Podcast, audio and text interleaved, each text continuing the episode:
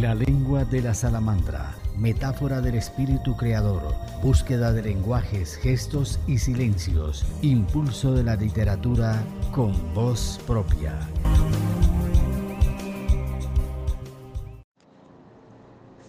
La poesía es una ventanita para asomarnos a nosotros mismos y encontrar una forma de libertad, aclarando para sí y para los demás interrogantes que saltan de la vida cotidiana.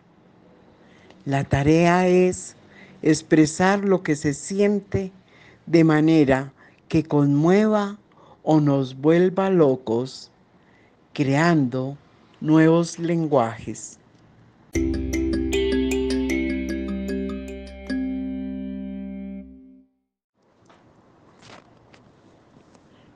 ¿Para qué sirve la poesía?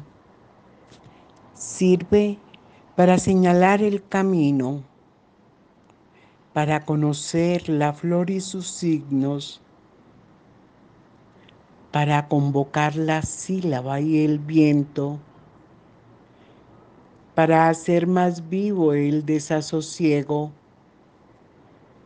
para cambiar el orden de las cosas para alentar el pulso del cardumen,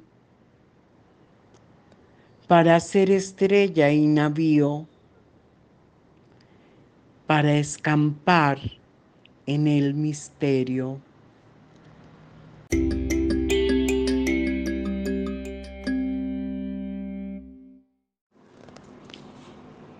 En este programa convocamos todos los instantes que pueden caber en un instante.